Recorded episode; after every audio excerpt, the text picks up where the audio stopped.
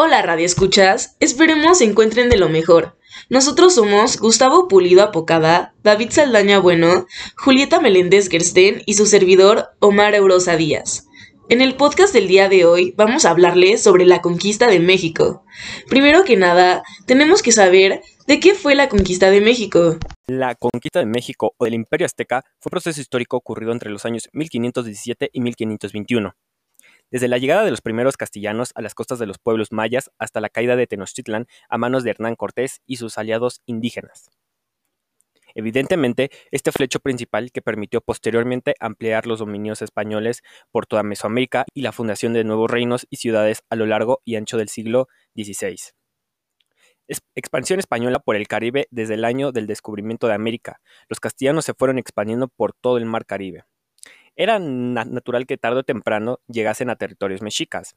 La base inicial de dicha expansión fue la isla española, actual Santo Domingo, cuya conquista fue completada por el gobernador Fray Nicolás de Obando en 1504.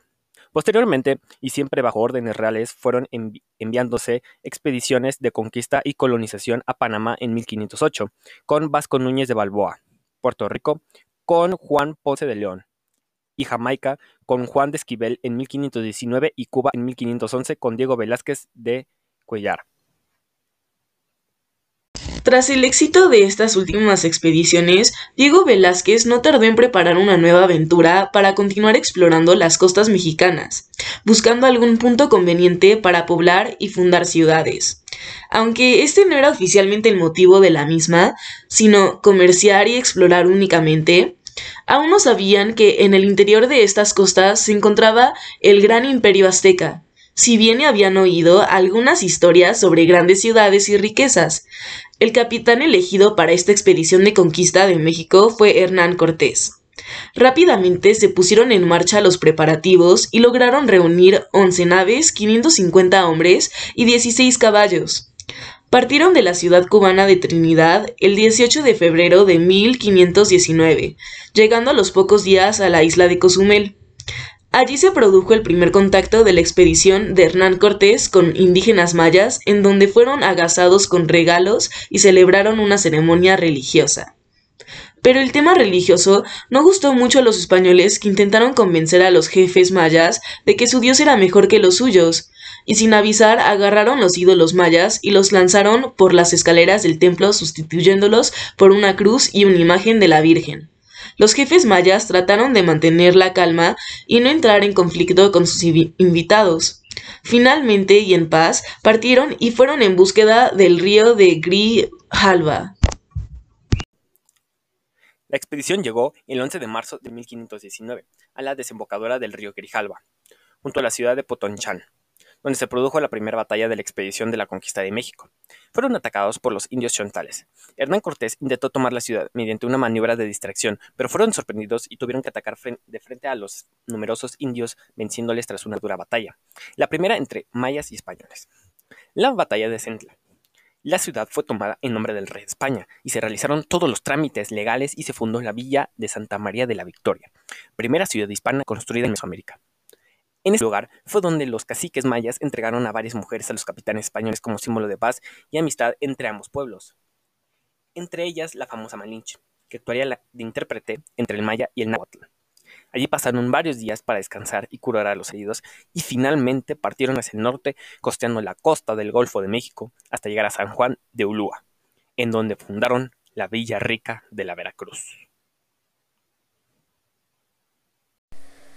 Fue aquí, en la Villa Rica de la Vera Cruz, donde los españoles establecieron contacto por primera vez con emisarios del Tratón y Moctezuma para informarle sobre quiénes eran y qué querían esos extranjeros recién llegados.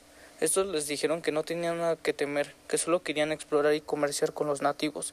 Fueron agasajados por los jefes nativos y se realizaron celebraciones como demostraciones de la caballería y la infantería española. Los jefes mayas quedaron impresionados.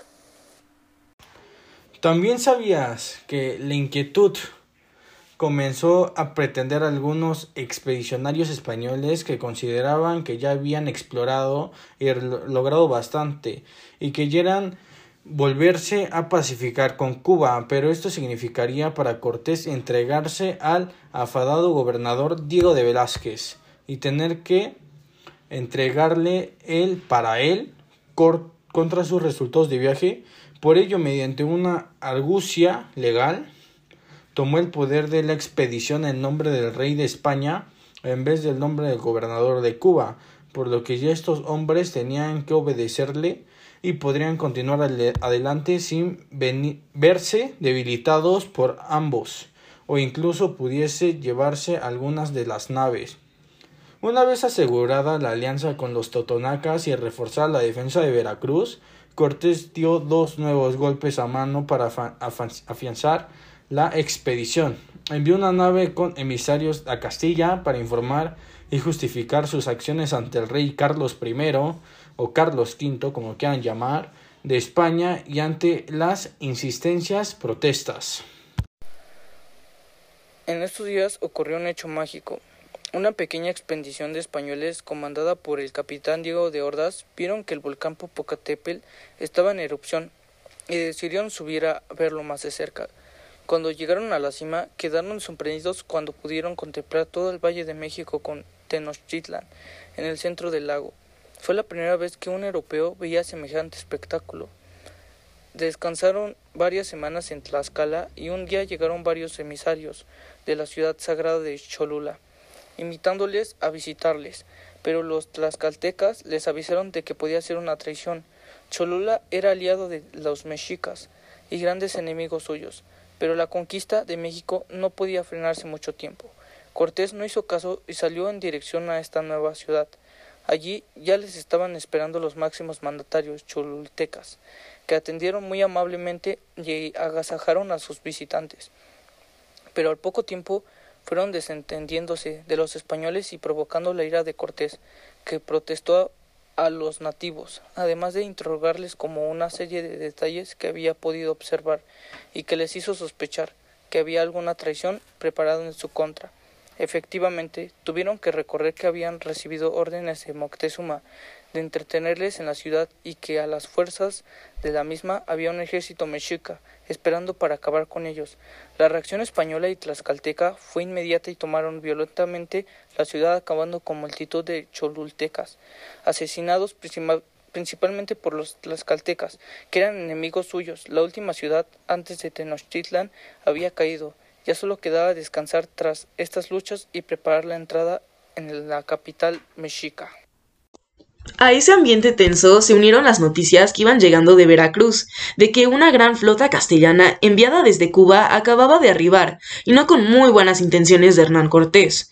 El gobierno Diego Velázquez había enviado al mando de su capitán, Panfilo de Navares, a esa flota para enfrentarse y apresar a Cortés y a sus hombres. El mismo Moctezuma se lo comunicó a Cortés, preguntándole que cómo era posible que esos compatriotas suyos fueran allí a detenerle el nombre del rey de Le insinuó que le habían mentido y que toda su historia era una patraña de un farsante. Cortés envió emisarios para, para, tratar de negociar y de unir a su causa a los recién llegados, pero la respuesta fue negativa. Entonces, en una audaz decisión, en vez de esperar a que llegasen a capturarles, se adelantó con 260 hombres y 5.000 guerreros tlaxcaltecas, y fueron a Zempoala a atacar a Navares en su propio cuartel. Esto fue sorprendido y apresado, pasando a unirse esta expedición a la de Cortés con todos sus hombres, caballos, armas y pertrechos. En la capital mexicana se dio por segura la derrota de Cortés, lo que provocó que al ser reducida la presencia española en la ciudad fuera aprovechada por atacarlos y tratar de terminar con ellos de una vez. Pero los españoles lograron refugiarse en el palacio y allí aguantar las enviestes mexicas, organizando todo, y le obligaron a volver para no perder la ciudad mexica. Cuando llegaron, se encontraron con la ciudad en un absoluto e inquietante silencio. Nadie salió a recibirles, aunque al día siguiente varios emisarios de Moctezuma, que se dejaron de Cortés de la matanza, días eh, interpretada por el capitán español Pedro de Alvarado y sus hombres en una fiesta mexica. Según él comentó, lo hizo que lo hizo porque le avisaron que esa fiesta eran los prolegomenios a un ataque mayor y quiso frenarlo de esa manera. Aún así, los ataques mexicas se produjeron en los días siguientes, poniendo en serio peligro las expediciones españolas. La situación era insostenible. Los españoles se mantuvieron refugiados en el palacio, pero los ataques mexicas y el paso del tiempo estaban acabando con muchos soldados y con sus provisiones.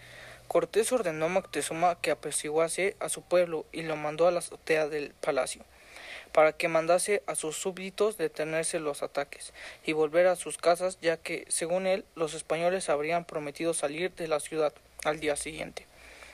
La respuesta que su pueblo le devolvió fue una certera pedrada en la frente que lo terminó ocasionando la muerte. Varios días después, el escudo protector del Tlatuani había desaparecido. Ahora sí que tenían que salir de allí como fuera. La accidentada retirada española tuvo lugar el 30 de julio de 1520 y fue ejecutada en dirección a Tacuba. Se realizó por la noche tratando de escapar sin verse vistos pero los mexicas estaban muy vigilantes y atacaron sin piedad a los españoles. Por el camino fueron muertos casi la mitad de los soldados y los que no tuvieron la suerte de morir en su captura fueron sacrificados en los templos mexicas. Esta fue conocida como la Noche Triste, uno de los episodios más tristes de la conquista de México desde el punto de vista español.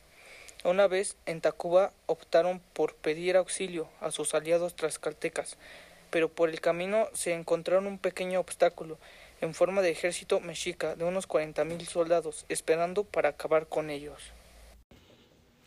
Octumba es una ampliada llanura, no había ningún recoveco o colina donde refugiarse y prepararse para la defensa. Además estaban agotados de los hechos ocurridos en los últimos días y no contaban con ninguna artillería ni armas al alcance. El ataque frontal era un suicidio, había que tomar una decisión rápida y eficaz. La batalla de Octumba había empezado. Los nativos atacaban a los 440 soldados españoles que se defendían con formaciones compactas.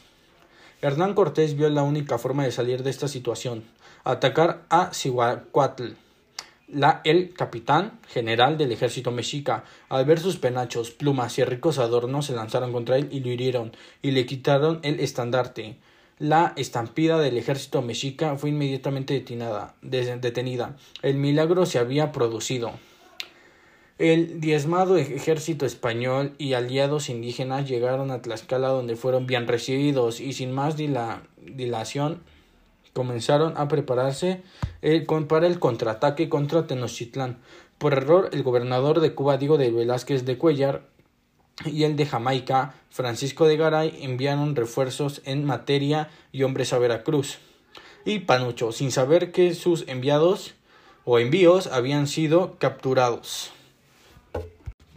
Aquí va algo muy curioso, de los partidarios que regresan a Cuba en el barcador de las naves que se les quedaron para evitar la huida de esos descontentos que tuvieron tratarse por sus protestas y seguir colaborando en esta loca aventura obviamente. A mediados de agosto de 1519 ya tenían todo preparado y partiendo hacia la capital mexicana la expedición estaba compuesta por 15 caballos, 400 soldados de infantería, 200 cargadores y 1000 totonacas. Por el camino fueron visitados diversos pueblos que les dieron una buena acogida, proporcionándoles alojamiento, alimento. Batalla de Tlaxcala, pero el camino de por el camino de las rosas, que parecía que estaban haciendo esta conquista de México, terminó a las puertas de la ciudad de Tlaxcala, un pueblo que no, que no había sido juzgado nunca por los mexicas y que, y que querían mantenerse su identidad independiente. Recibieron a los extranjeros y sus aliados totonacas atacándolos frontalmente por, por fuera rechazadas por, por, los, por la artillería y la caballería española que le pusiera en una captura por los jefes. Finalmente no tuvieron más remedio que rendirse y aliarse con los españoles al darse cuenta que no eran aliados de los mexicas.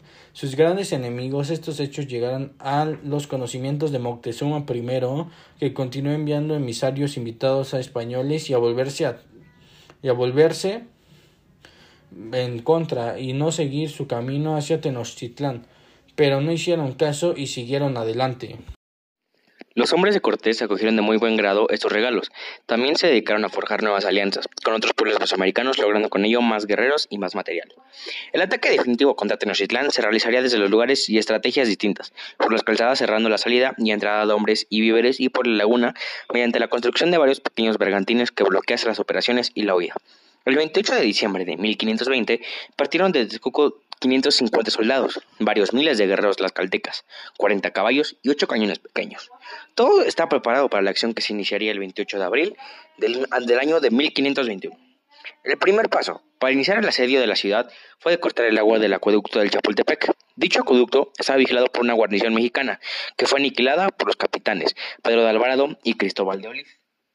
Los ataques por las calzadas se encontraron con gran resistencia, ya que no se los oponían los mexicas, ocupándolas, sino que eran apoyados por canoas desde la laguna. Para debilitar esta resistencia, Cortés atacó dichas canoas y las calzadas con sus trece bergantines. Los combates duraron varios días, en que había que ganar metro a metro las calzadas, y cuando se ganaba ese metro las construcciones que había se derruían, para que no sirviesen de refugio a los mexicas.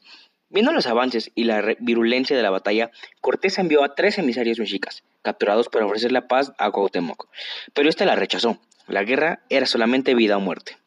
Cuando los españoles junto a los tlaxcaltecas y los totonacas llegaron a la zona del Templo Mayor, la suerte ya estaba echada. Cuauhtémoc intentó ir en una canoa, pero fue capturado por soldados españoles. Tenochtitlán había caído y con ello se completaba, por fin, la conquista de México, creándose así un nuevo territorio llamado la Nueva España. Esto fue todo por la emisión de hoy. Les recordamos que desde la cabina nos encontramos César Gustavo Puliga Podaca, Gina, Meléndez Harsten, David Saldaña Bueno, Yaret Checa Bautista y Omar Eurosadilla, su servidor. Esto fue todo por la radio de hoy y esperemos que les guste, les haya gustado esta sintonía y nos estamos viendo hasta la próxima. Bye.